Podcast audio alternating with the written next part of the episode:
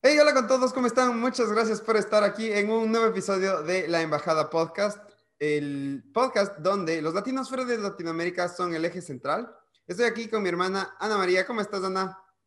Hola a todos, muchas gracias por estar nuevamente en un episodio de La Embajada. En esta ocasión eh, tenemos una invitada súper especial. Su nombre es Dani Molina. Ella vino a los Estados Unidos para hacer una pasantía en Boston y actualmente está atravesando un proceso de legalización y nos tiene unos tips súper importantes. Quédense con nosotros porque este episodio está de locos.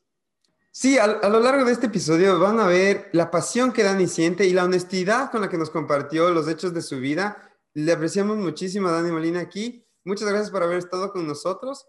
Aparte de eso, no se olviden de darnos like, seguirnos, escucharnos en nuestros diferentes canales y compartir para que más gente pueda aprender sobre estas historias. Sin más ni más, empecemos con el episodio del día de hoy.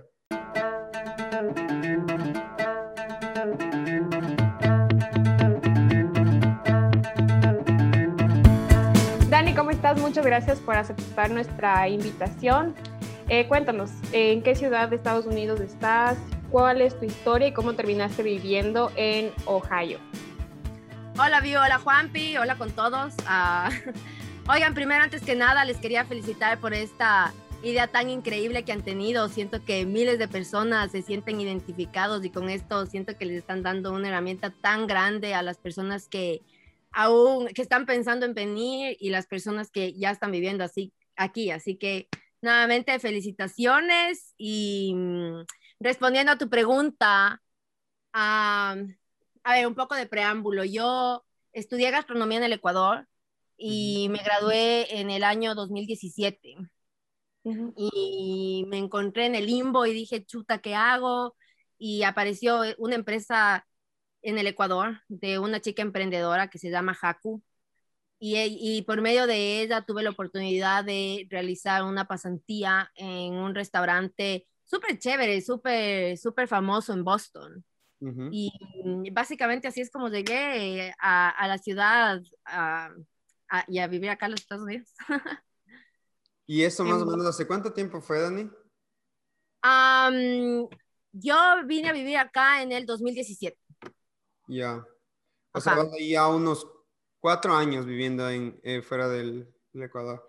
Y, sí, ya cuatro añitos. Y según nos contabas un poco antes, no es que ahorita estás en Boston, sino igual te mudaste ya recién a un poco más adentro del país, ¿verdad?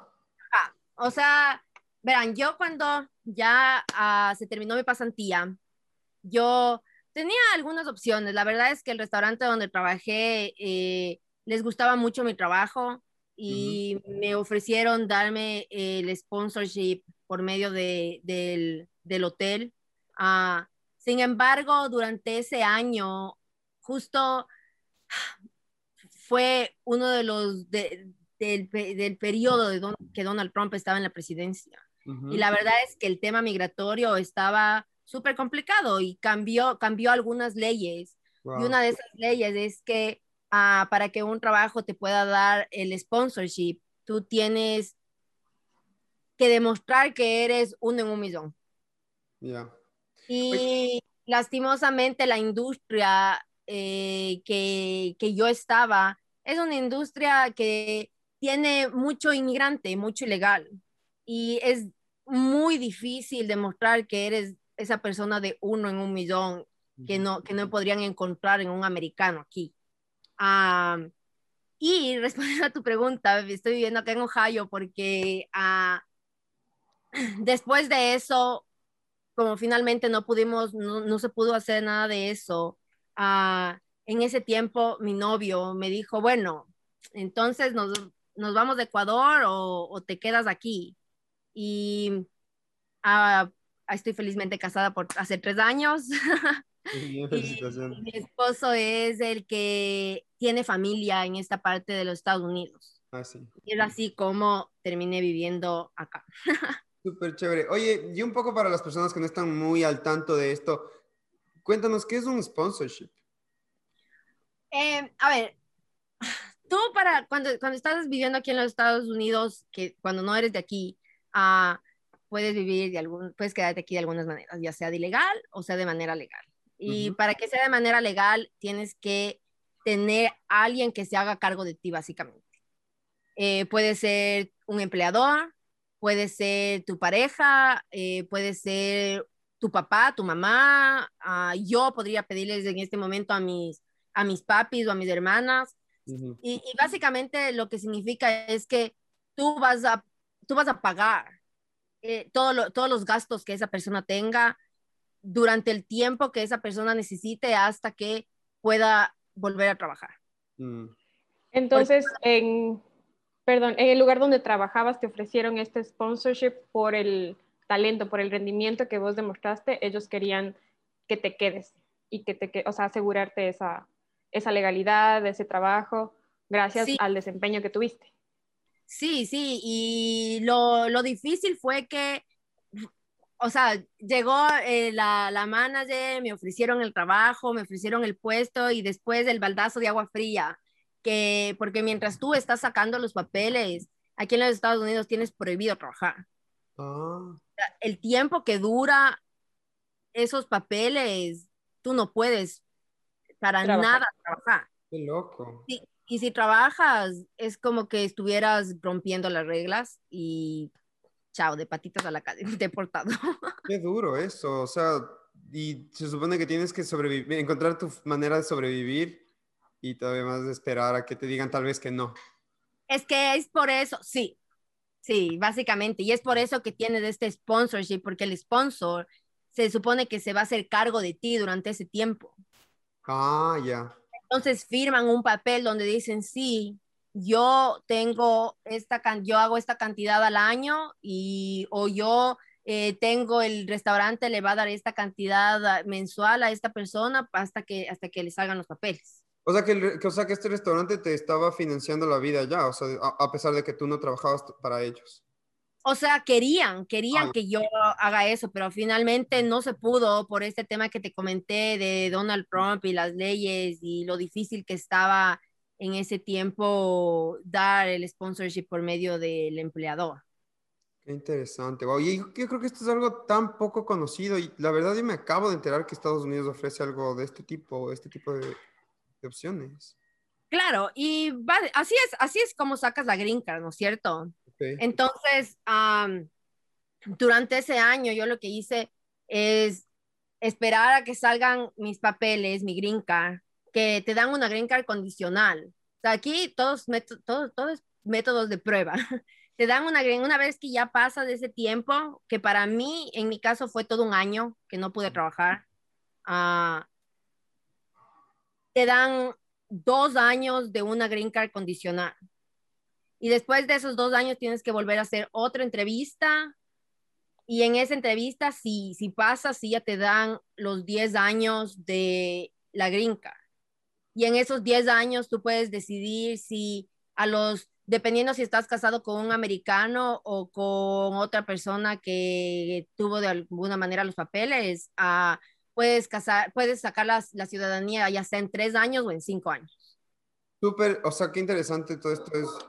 Yo creo que mucha gente le va a encontrar mucho valor a esta información. Pero bueno, o sea, esto es ya cuando ya llegaste y supiste que te fue bien y la gente apreció mucho tu, desempeño y todo. ¿Qué tal que regresamos un poquito a el inicio, las primeras semanas del primer mes de llegar a un lugar como Boston? Cuéntanos un poquito de tu experiencia en esa fase. O sea, Boston es una ciudad hermosa. Yo sí le recomiendo que a las personas que eh, están sobre todo en sus 25 a los 30 años eh, visitar Boston, ir a estudiar en Boston, de alguna manera trabajar ahí. La ciudad tiene el subway más antiguo de los Estados Unidos. Entonces, ir a cualquier lado es facilísimo. Gastas 90 dólares mensuales y te puedes trasladar hasta las 2 de la mañana sin ningún problema en cualquier parte de la ciudad. Y si, y si trabajas, que usualmente muchos trabajos que ofrecen ahí en Boston, eh, te dan gratis el pase. Ah, excelente. Entonces yo, yo durante, por ejemplo, mi primer año no tuve que preocuparme del transporte nunca porque ah, en el trabajo nos daban, nos daban la tarjeta mensual y era una belleza. Te podías ir a cualquier lado. Y esta tarjetita es buena para buses para, y para el subway. Ajá, para, buses y para público. Ajá.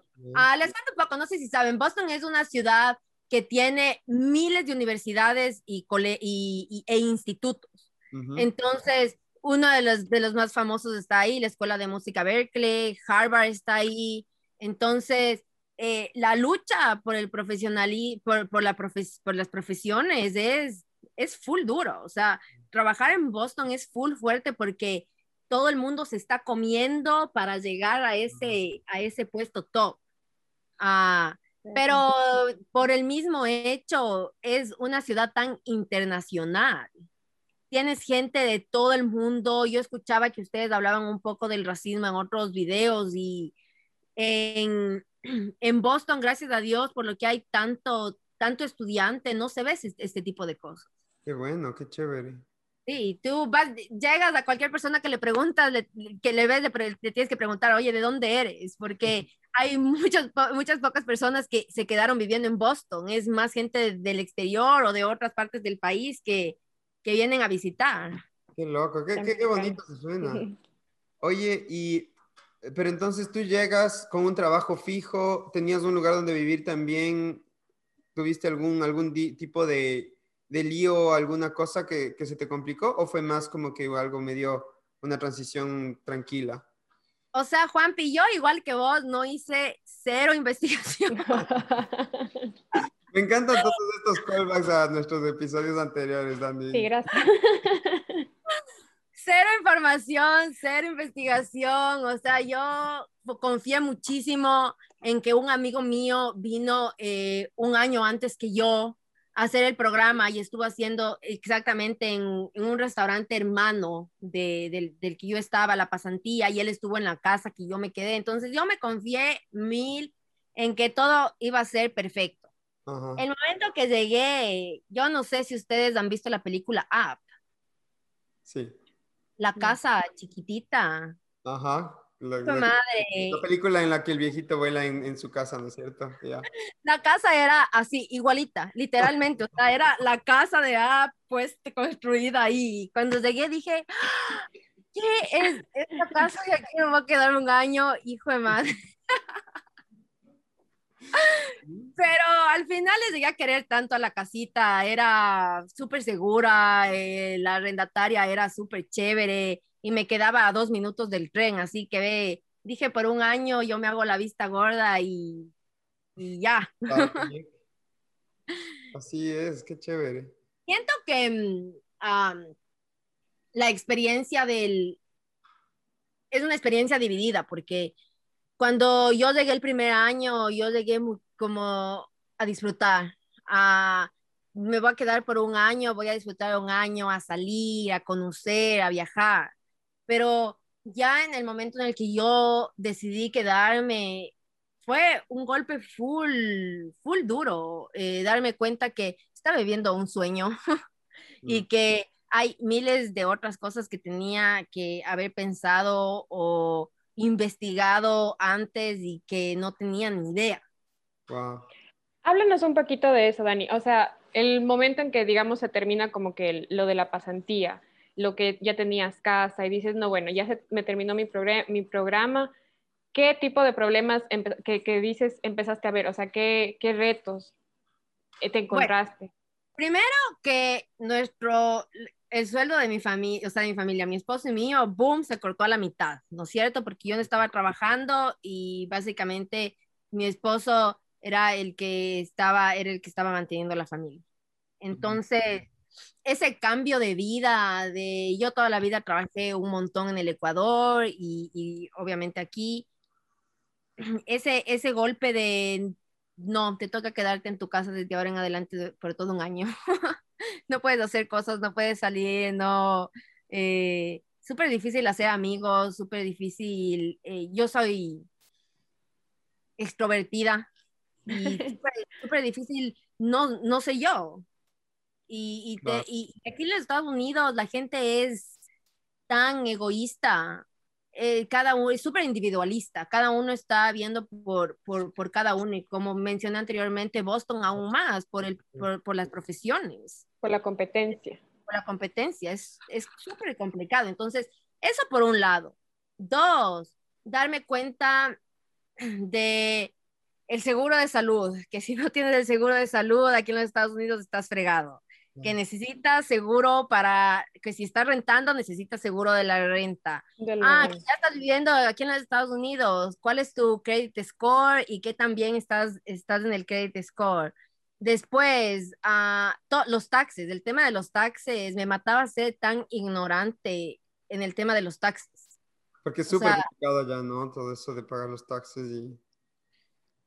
y... Y, que no, Juanpi, porque al final, si, si te pones a, a leer, investigar, aprender, es fácil. Ah. Pero, pero llegar y, y de repente no saber todas estas cosas y en mi cabeza, boom, todo esto tienes que saber ya y tienes que estar haciendo bien.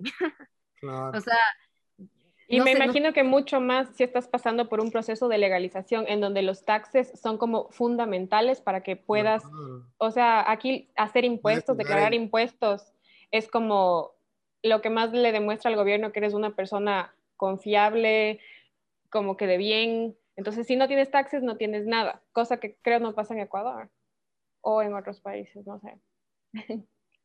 Sí, definitivamente. Yo, y este es un problema full grande, ponte que, que pasa muchísimo con el inmigrante, porque no sabes. Y la ignorancia te hace cometer full errores que luego el IRS te cobra. Y el, el IRS es el departamento del del cobro de impuestos, básicamente. Sí, eh, ajá, el IRS es del Departamento de Cobro de Impuestos. Entonces, por ejemplo, yo tenía un amigo ecuatoriano que él igual, uh, él, él, él, vino en un programa que yo y él decidió quedarse sin papeles, sin nada de, de, ilegal. Y él se enamoró y finalmente después de, de unos años se terminó casando con, con la chica que estuvo eh, y fue súper complicado porque él llegó, él llegó, él llegó legal, luego estuvo de ilegal por un tiempo, entonces, y luego se casó. Entonces, de ese tiempo, él no hizo los taxes. Ah, claro. Y eh, cuando volvió a hacer, le, le tocó pagar una fuerte cantidad. Cuando ya, claro, si es que ya quieres legalizar tu proceso, te toca, obvio, todos esos años que estabas en negro o en rojo, te toca ponerte al día, ¿no? Ajá, y por ejemplo, yo no sé si ahorita estén ustedes al tanto, pero el presidente Biden está intentando pasar esta ley donde quieren ayudar a un montón de inmigrantes a que se legalicen. Pero una de las cosas más importantes que las personas tienen que hacer, o sea, una de las reglas que tienen que hacer es pagar los, todos los taxes que no han pagado. Qué interesante. O sea, aquí el consejo yo creo que sería que incluso si es que estás de, tienes un tiempo en el que no están siguiendo un proceso legal todavía en, el, en los Estados Unidos, deberías igual intentar pagar los taxes al día, estar al día de los taxes. Completamente. Por ejemplo, para pagar impuestos, o sea, ¿qué pasa? Que vos llegas aquí a los Estados Unidos y cuál es la recomendación que te hacen los otros migrantes? Es que en tu trabajo tú digas que tienes tres hijos, estás casado y que le mantienes a tu mamá. Eso se llaman dependents. Mm. Entonces, ¿qué pasa? Mientras más dependents tú tengas, entonces menos, menos dinero te quitan de tu cheque eh, cada 15 o cada semana o cada mes. Entonces, el rato que haces tus taxes, tienes que demostrar que tienes el abuelito, el tío y tus tres hijos que les estás manteniendo. Y que digas, ah, ok, por eso no le quitamos. Pero el rato que ya, que no tienes esa gente que demostrar, dicen, ah, entonces te vamos a quitar la plata que no te estuvimos quitando todo el año y hay deuda. Y parece que no es mucho, pero al final sí termina siendo una cantidad importante la que tienes que pagar al final cuando no puedes comprobar, no puedes demostrar. Y si es que son varios años que hiciste eso, es full plata. Es un efecto de bola de nieve, porque es como que, a ver, ya me quiero legalizar, ah, no, he debido tanto, entonces voy a esperar un poco y después eso se vuelve imposible de manejar. Claro, la cosa es que para que no te quiten o incluso te devuelvan, es que si es que eres uno o si son dos en tu familia, digas, en tu trabajo somos solo dos, quíteme lo, de, lo demás. entonces, quítame la plata nomás, debes. Ah, para que no tengas que tener la deuda. Exacto. Sí. Entonces ahí año cuando haces los taxes, sí te devuelven cierta cantidad de dinero, que si haces bien las cosas, Es, es, es, buen- es pega un full, buen ajá. número. Sí. Exacto, sí, está bien, está súper bien eso. Oye, súper, súper útil esta parte, súper interesante. Oye, pero yo sí les recomiendo algo aquí para dejar a las personas, usualmente en la mayoría de ciudades de los Estados Unidos, hay, el IRS tiene un programa para las personas que hacen hasta menos de 39 mil dólares al año, donde eh, gente hace voluntariado y te hacen tus taxes gratis. Entonces, solamente las personas que, para esta la información eh, general, las súper- sí. personas que quieran, que quieran y que no sepan hacer sus taxes, investiguen, googleen, porque hay usualmente en cada ciudad un lugar que es del IRS, pero que te hace, te hacen voluntariado y te hacen tus taxes gratis. Dani, nos dijiste que el restaurante donde trabajabas era muy, eh, muy ocupado, eh, estaba lleno de gente, pero también que la gente con la que trabajabas eh, venía de distintas partes del mundo. ¿Cómo fue esa experiencia? ¿Qué aprendiste de esas personas? O sea, fue un choque impresionante el primer día que yo entré a esa cocina. Primero, una cocina de 20 hombres y yo era la única mujer. Wow.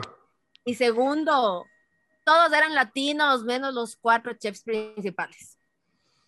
Qué, Claro. qué locura, o sea, para mí, no podía creer que yo, yo tenía tanto miedo el primer día, como que hijo madre, me van a hablar en inglés, no voy a saber cómo se dicen los utensilios, los nombres, ya se fregó y nada que ver. Y luego la calidad de gente con la que trabajé, o sea, me, me llegó tanto al, al alma y al corazón ver la vida del inmigrante de tan cerca, del ilegal. Eh, personas, la mayoría eran colombianos y, y del Salvador, personas que trabajaban de dos a tres trabajos semanales. O sea, los dos días para poder tener dos trabajos, haces, obvio, dos tiempos completos y de ahí los días libres que tienes, vas a tu segundo trabajo durante el- todo el día completo. Wow. Yo no podía creer que había gente que, que trabajaba así. La verdad me, me impresionó tanto todo, todo lo que yo pensaba que, wow, qué trabajadora yo soy. la- eh, el ejemplo que tenía de lo que es ser trabajador, se fue al piso con verle a esta gente. eh, increíble, de sacarse el sombrero. Y, y yo sí quisiera, chicos, si, si tenemos la oportunidad de, de ver si les puedo presentar a, a algunos, a algún, alguno de mis amigos Excelente. y, y podría hacer una entrevista con Nos ustedes encantaría. porque es gente muy, muy, muy humilde de Colombia y, y esa humildad, esa humildad, por más dinero que estén haciendo aquí en los Estados Unidos, no se ha ido. Qué hermoso. Sí, Qué hermoso. Seguro que está abierto este espacio para, para darles a ellos. Y me parece Seguro. chévere cómo cuando llegaste tenías miedo de que el, el hablar español vaya a ser una debilidad, pero supongo que a la final terminó siendo una fortaleza de que puedas tener la- esa comunicación tan clara con el resto de empleados, ¿no? Obvio, y, y ahí en ese restaurante fue donde empezó mi amor por ayudarle a, a la gente latina, porque gracias a Dios mi inglés es bueno y, y el español también, entonces, obvio, entonces eh, yo, le, yo era intermediaria entre los chefs y, y los trabajadores, o sea, eh, me llegué a ser una parte primordial en el, en el trabajo para que, para- de comunicación entre el un grupo y el otro, Ajá. que fue súper interesante, súper O sea, fundamental ahí. Qué bien. Y, y Juanpi, eh, otra, otra cosa que, que mencioné antes es el tema de que yo era la única mujer en esa cocina. O sea, ese fue un tema súper, súper di- difícil, más con el latino que con el americano, porque el latino es machista. Mm, El latino no le costó mucho verme en esa cocina. Le Claro. costó mucho. Sobre todo Ah, en una posición de cierta forma, o sea, de más jerarquía tal vez. Y Dani, o sea, eh, los latinos, por ejemplo, que estaban trabajando ahí, ¿ellos también venían con programas de pasantía o era gente que había conseguido el trabajo de otra forma? No, View, todas las personas ilegales y la mayoría de las personas, o sea, las historias increíbles, la mayoría de personas cruzadas caminando. Mm. Una de las historias que más me, me llegó al alma fue eh, a las dos o tres semanas que yo estaba en el restaurante, le conocí a una chica y esta chica me estaba contando su historia, que hace nueve años ella se había cruzado la frontera y, dice que hay, que ponen como unos, unos espinas en el desierto, unos espinos en el desierto. Y me contaba que el día justo anterior a ese, después de nueve años, se había sacado la última espina de la rodilla. ¡Wow! ¡Qué increíble! Me, me, llegó al alma escuchar algo así, qué fuerte. Qué loco, aprender todas esas realidades me parece increíble. Qué, qué gran experiencia que, por la que pasaste, Dani. Eh, Dani, entonces, eh, al, principio nos dijiste que estás viviendo en otra ciudad distinta de Boston y que es un poco distinta. y te quería preguntar, ahora en esta ciudad donde no hay como mucho emigrante o mucho latino, ¿cómo fue esa experiencia de vivir cerca de una familia americana-americana? Es súper diferente. o sea, en esta parte de los Estados Unidos, no sé cómo poner esto, es súper blanca. Ah, hay full, full americanos y como vos dices, vio la cantidad de inmigrantes no es mucho y el número que hay, o sea, es súper triste porque el número que hay queda en una parte de la ciudad donde los niveles socioeconómicos son muchísimo más bajos. Mm. Y, y entonces el latino ya de por sí está en un nivel mucho más bajo que, que todas las demás personas. Esto, es, esto, ah. es, algo medio, una palabra medio fuerte, pero dirías que hay un poco entonces de segregación, tal vez. Un montón de segregación, sí, porque mm. sabes que donde, ah, bueno, eh, ahorita en este momento yo estoy trabajando en Walgreens, yo soy eh, manager de la tienda, de una de las tiendas de Walgreens. Ah, y estoy en, un, en una parte de la ciudad donde ah, hay un montón de latinos. Y es, el trabajo es, es súper bueno saber que el español ayuda muchísimo a la gente, pero también es súper triste ver que eh, la tienda queda cerca de eh, barrios marginados, de gente que eh, hay mucha drogadicción, de gente que ha lidiado con alcoholismo y ahí es donde encuentras a los latinos y sí me da un montón de pena de ver esto porque yo personalmente me siento que los latinos somos tan trabajadores que cuando nosotros salimos estamos dispuestos a comernos el mundo y, y hacer todo lo que esté dentro de nuestras manos por salir adelante. Y, y sí, totalmente, la gente le, le segrega y, le, y hay, y hay racismo muchísimo aquí en esta ciudad, muchísimo, muchísimo. O sea, al punto que, y esto fue un shock que me golpeó a mí un montón, saber que cuando yo recién me mudé, fue súper difícil encontrar trabajo y de repente un día mi cuñada me dijo, no quiero que te sientas mal, pero yo, yo me cambié mi apellido, yo soy Molina Rinker, ah, yo tomé el nombre de mi, esposo y me dijo, quita tu apellido latino, pon tu apellido, supón solamente el apellido eh, americano. Y no se imaginan al día siguiente recibir tres ofertas de trabajo. ¡Wow! ¡Qué increíble! Qué, qué, qué, triste. Sí. Qué triste, qué triste que la gente se deja llevar tanto todavía en este, en este siglo XXI por este tipo de cosas. Y el momento en que, por ejemplo, ibas a una entrevista de trabajo que ya te llamaron y Dani M. Rinker, pero eras, o sea, eres una persona latina. ¿Tuviste tal vez alguna experiencia difícil o así como La verdad es que una vez que ya tuve la entrevista, no me fue mal, porque es que también es como uno se sabe vender, yo creo, muchísimo aquí. Entonces, pero es, es ese, es esa oportunidad de que te den la entrevista que yo creo que es más difícil. Como claro, ya cuando te llaman ya tienes el pie adentro, ya ahí sí de verdad depende de tus habilidades, supongo. Sí, Pero que ni siquiera te consideren para llamarte al teléfono por un apellido es fuerte. Sí, completamente. Y, ah, por ejemplo, ah, en Boston hay un montón de colombianos, ¿no se imaginan? Es un mini Colombia ahí en Boston y es increíble cómo se ayudan entre ellos, porque por este, por este hecho de que la gente no te llama por lo que eres latino, por, por, por tu nombre, y entre ellos te ayudan un montón. O sea, ya ellos cuando están viajando, ya el primo del primo del amigo del ni sé quién ya les consiguió trabajo en dos restaurantes.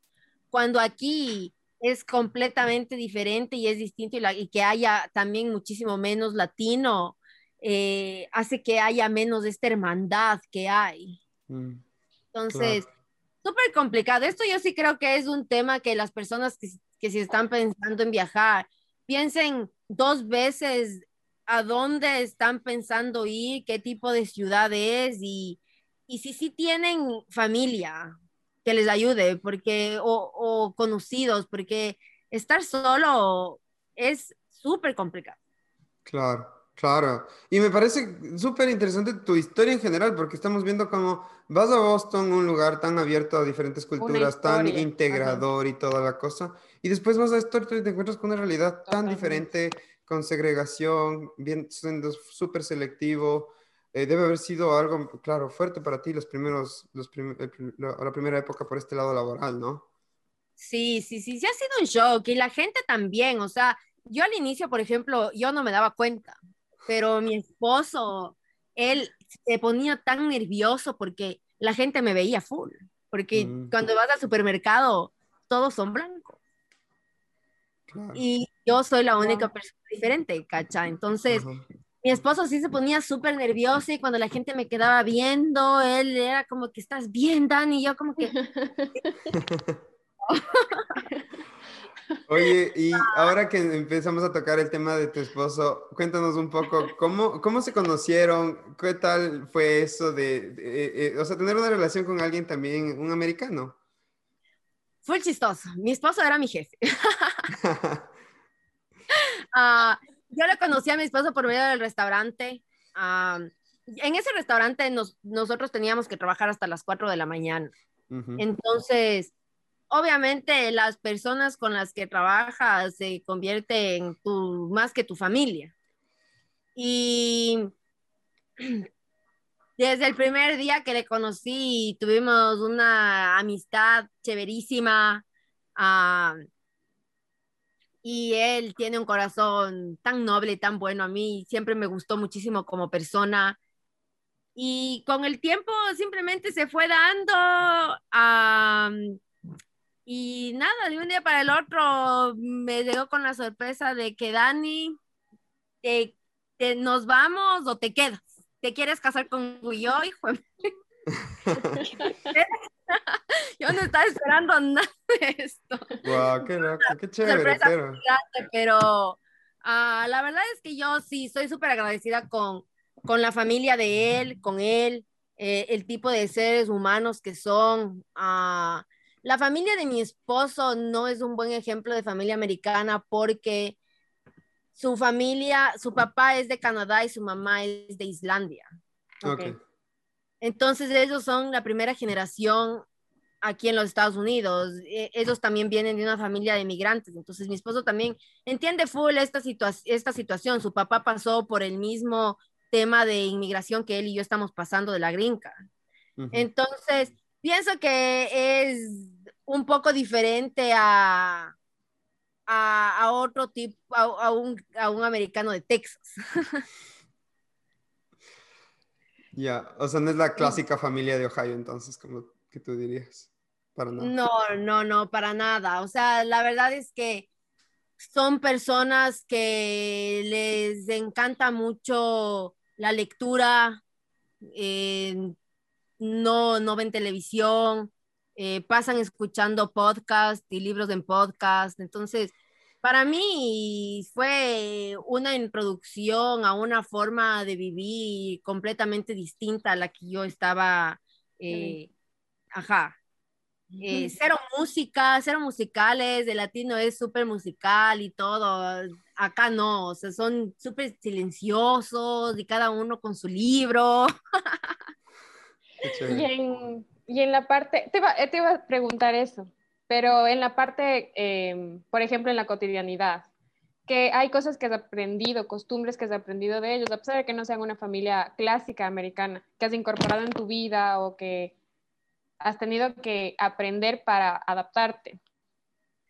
Full, por ejemplo, yo no sé si a ustedes les ha pasado, pero por ejemplo, el tema de la comida en todos los lugares del mundo, yo creo que es distinto cómo funciona en Ambato, más que nada, que a la hora, a la una de la tarde puedes sentar a comer con tu familia, ¿no es cierto? Y que el almuerzo es como que la comida grande. La principal, ajá y la cena es como que, no sé, el típico sanduchito de queso o las obras del almuerzo.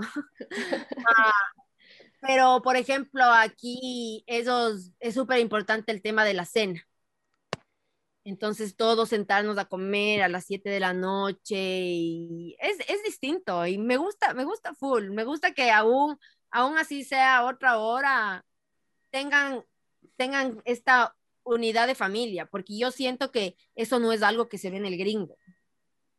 Que la familia no es, no es lo primordial que ellos buscan o ven o velan. Y si algo, lo primordial que ellos velan es, es el trabajo. Así es. Claro.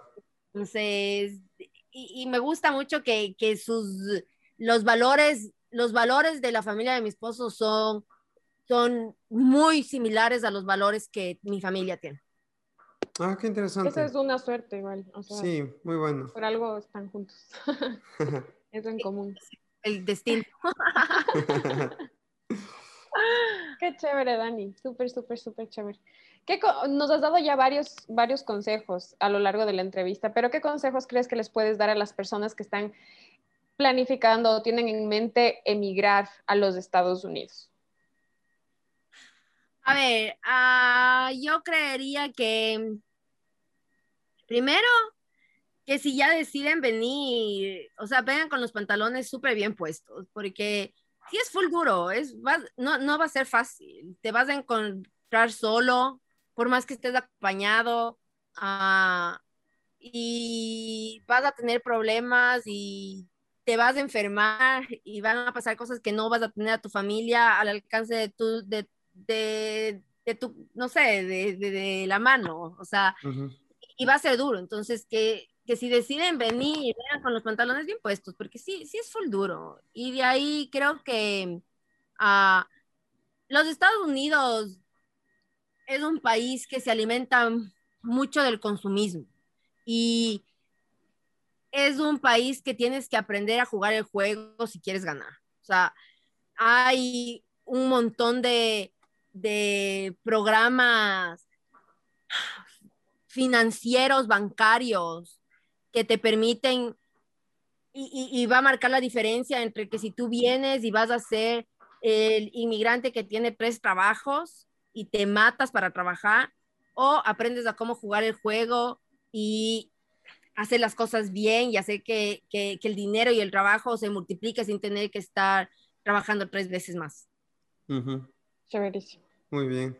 Oye, y ahora ya centrándonos un poquito más en ti, en tu experiencia otra vez, es como que ahora que trabajas en Walgreens, ¿cómo es eso? O sea, tienes que lidiar con gente, supongo mucha gente que habla ahora español también. Eh, ¿Hay competencia dentro de, de, esa área?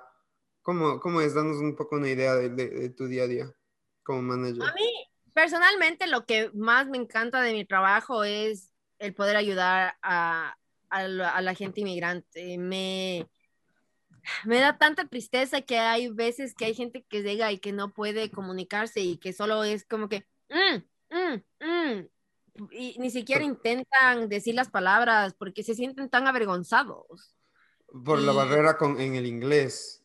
Sí, totalmente. Entonces, y, y, ni bien les dices, no, yo hablo español tú puedes ver en la cara de las personas la tranquilidad, como que, ay, por favor, estoy buscando esto y esto y esto, ayúdeme, ah, necesito hacer tal, tal, transacción, enviar dinero, hacer tal cosa. Entonces, uh, me encanta poder dar una mano a, a mis hermanos latinos. Hermoso. Qué bueno. Oye, eso de positivo, que te hayas mudado entonces hacia allá y que tengas esa oportunidad, porque supongo que en Boston mucha de la gente con la que te encontrabas de cierta forma, por lo menos se defendía.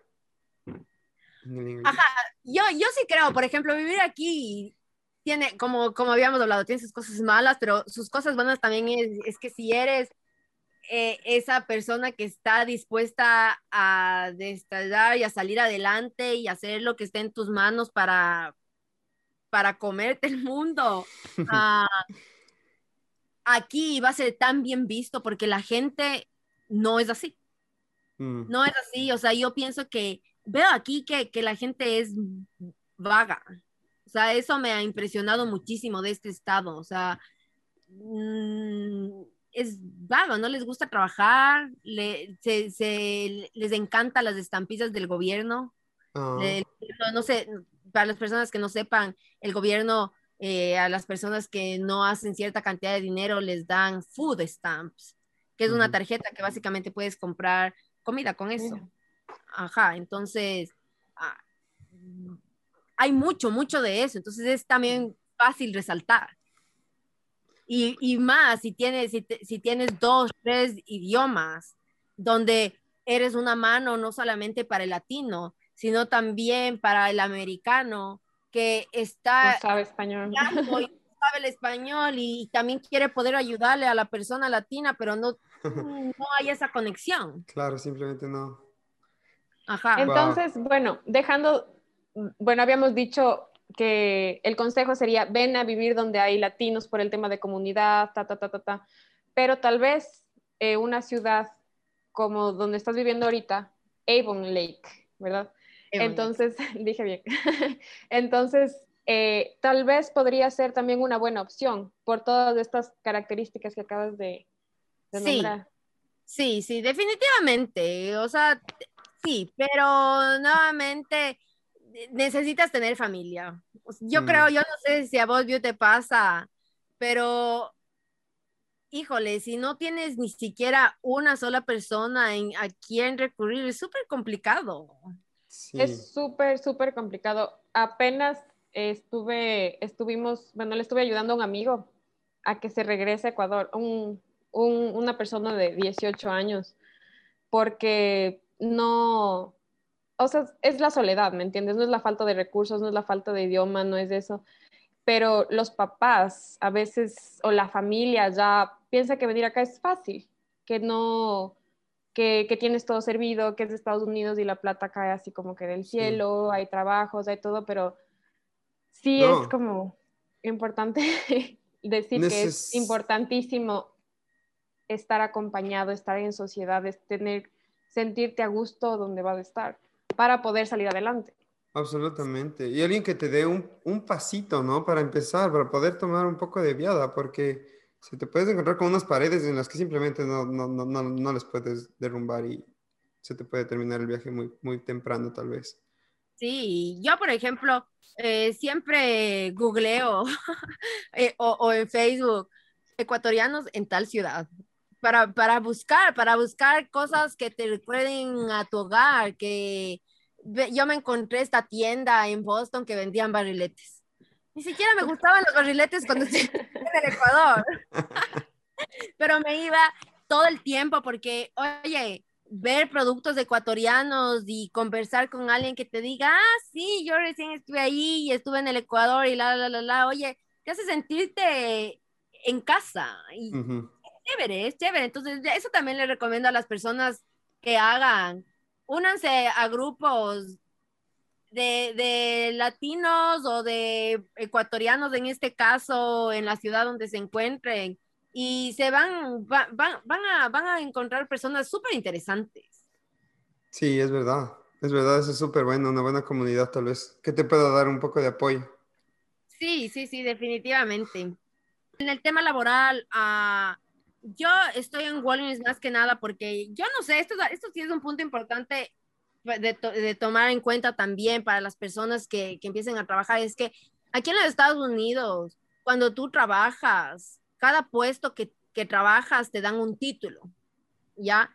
Y este título que te dan es súper importante porque es lo que va a definir el trabajo que hacías y va a definir cuánta cantidad de dinero haces.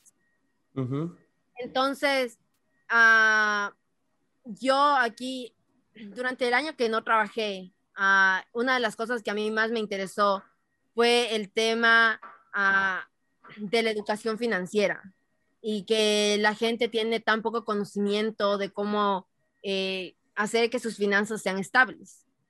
Entonces, a mi, mi, mis planes a futuro es, yo quiero trabajar en un banco, eh, quiero, estoy en planes de, recién empecé y me ha tomado un poquito de tiempo, eh, me estoy certificando como educadora financiera.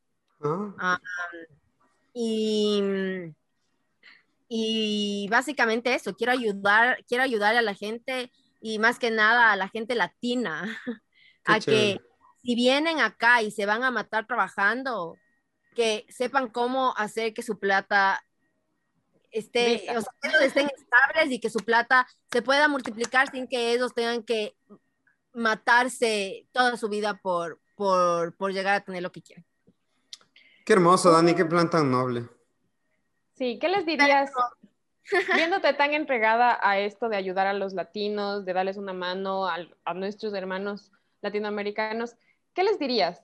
Sabemos que ahorita en Latinoamérica eh, hay migración interna, digamos, de latinos de ciertos países a otros países. Y hemos visto que hay eh, racismo entre latinos, ¿no es cierto? ¿Qué les dirías, o sea, después de la, experiencia que has tenido allá en, en, la ciudad en donde estás viviendo y que ves cómo se le trata al latino, ¿qué les dirías de latinos que están siendo racistas con esos mismos latinos en nuestros países. ¿Qué les podrías decir? Que necesitan salir de su país. Ah, sí. Eh, el, el, problema, el problema del racismo yo creo que es porque una persona siempre, a ver, pongámosle así, si estás en el Ecuador, la mayoría somos ecuatorianos, pero si el ecuatoriano sale y está, no sé, en Italia, va a ser el, el único ecuatoriano en Italia, ¿no es cierto? Entonces todos los italianos le van a ver. Entonces, simplemente salir y tener un poco más de mundo, no juzgues a las personas, tú no sabes nunca en qué posición te vas a encontrar en tu vida. Eh, aprende a entender, yo creo que esto es algo que no solamente en el racismo, pero en general, todos los seres humanos, tenemos que aprender a ser más considera tener más consideración por la persona que está al lado nuestro, aprender a cerrar la boca y eh, entender al ser humano. Es verdad, poder ponerse en el puesto de la otra, como decías también, que es necesario para una relación saludable y también para crecer como persona, ¿no? Qué Sí, ponte los zapatos de la otra persona. Oye, tú, uno nunca sabe en qué posición va a estar el día de mañana en su vida y de quién va a necesitar. Así que no juzgues, no juzgues y, y, vela por ti, nada más, no, no, no te metas en la vida de la otra persona, esa persona está luchando por salir adelante. Qué chévere. Oye, hemos aprendido un montón de ti, Dani, que a lo vez me parece súper bien. El mensaje que creo que nos llevamos hoy es justamente este, de tener la habilidad, la empatía de, así no estés afuera, poderte poner en la situación del otro, ponerte en los zapatos del otro, y sea para sea que tú estás en una posición de poder o sea que tú estás en la posición de más abajo, igual, tratar de pensar qué es lo que está, qué está pasando por la cabeza de la otra persona para poder crecer en la una y en la otra también ser humilde, mantener una relación saludable con la otra persona, ¿no? Qué chévere. Sí. Qué bueno. Sí, muchísimas gracias por compartir tu experiencia con nosotros. Yo creo que es es súper refrescante, o sea, te, te, hablo personalmente, que estamos en, la misma, en, la misma, en las mismas circunstancias y en el mismo país, es súper refrescante oírte, es como que nos, no sé, a mí me dejaste así con un montón de energía, con un montón de ganas, eh, porque a veces, como dices, es difícil y a uno le cuesta como, no sé, de saber que sí puede, ¿me cachas? Entonces, eh, igual estoy segura que las personas que nos están oyendo les sirve un montón lo que estás diciendo, la energía que estás transmitiendo para que si es que están pensando en venir, vengan de una vez y sepan que sí se puede. Y si están afuera, también acordarse de esa humanidad que debemos sentir por las personas que estuvieron en nuestra situación o que están en nuestra situación. Me parece súper chévere. Qué hermoso, Dani. Gracias, Dani. A ustedes, gracias por invitarme y por darme la oportunidad de, de, de compartir estas cosas con, con, las personas. Oye, como el Juanpe decía en uno de los podcasts, a veces, eh, no sé, ¿cómo, cómo decía esto? Eh, chupas por nuevo. Pagando no sabes por, por, por, ignorante, por ignorante, por no saber algo, eh, vas de primerista y boom, boom, boom, error, error, error. Entonces, oye, qué chévere. Yo sí pienso que este podcast es una herramienta tan grande para las personas que están, que sí, que están aquí o que están pensando viajar, porque hay miles de cosas que pueden no saber y que, oye, gracias a la experiencia de las otras personas, puedes decir, ah, tal vez yo debo hacer eso, tal vez no debo hacer esto, irme por acá, la, la, la, me parece súper bien. Así que exactamente la idea. Adelante. Muchas gracias, Dani. Esperamos poder contar igual contigo para otra experiencia. Tal vez luego más adelante podamos hacer un episodio en el que nos explicas un poco mejor cómo funcionan estos lados económicos de las cosas y centrarnos en algo de eso. O tips, tips financieros para la gente Exacto. que está aquí. Me encantaría. Me parece excelente, Dani. Entonces seguro que vamos a estar escuchando mucho más de ti. Muchas gracias. Chévere, chévere chicos. Estamos seguro en contacto. En contacto. Gracias, Dani. Dani. Muchas gracias. Muchas gracias. Nos vemos la próxima entonces. Chao. Chao. Muy bien, esta fue nuestra entrevista de hoy con Dani Molina. Qué increíble, la verdad. Muchos de los datos que nos compartió me volaron la cabeza, aprendí un montón. Me siento súper bien de haber conversado con ella. Ana, ¿qué, qué, tal, ¿qué te pareció la conversación de hoy?